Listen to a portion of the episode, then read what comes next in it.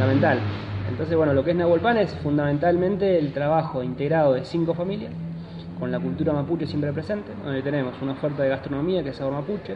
tenemos una oferta de plantas medicinales que es Antubuilén, tenemos una oferta de cabalgatas que es de Pupeñí, una oferta de una de las casas históricas de la comunidad que es Maicono y la feria de productos que bueno, es ahí donde nuclean y, es el principal contacto con, todos los turistas. Y si hacemos una cuenta rápida, sabiendo que son 30.000 las personas que van en el año a, a por el tren aproximadamente, comprando algo de 100 pesos cada una, está dejando 3 millones de pesos en la comunidad por año. Entonces son, son números que hay que tener en cuenta, hay que ver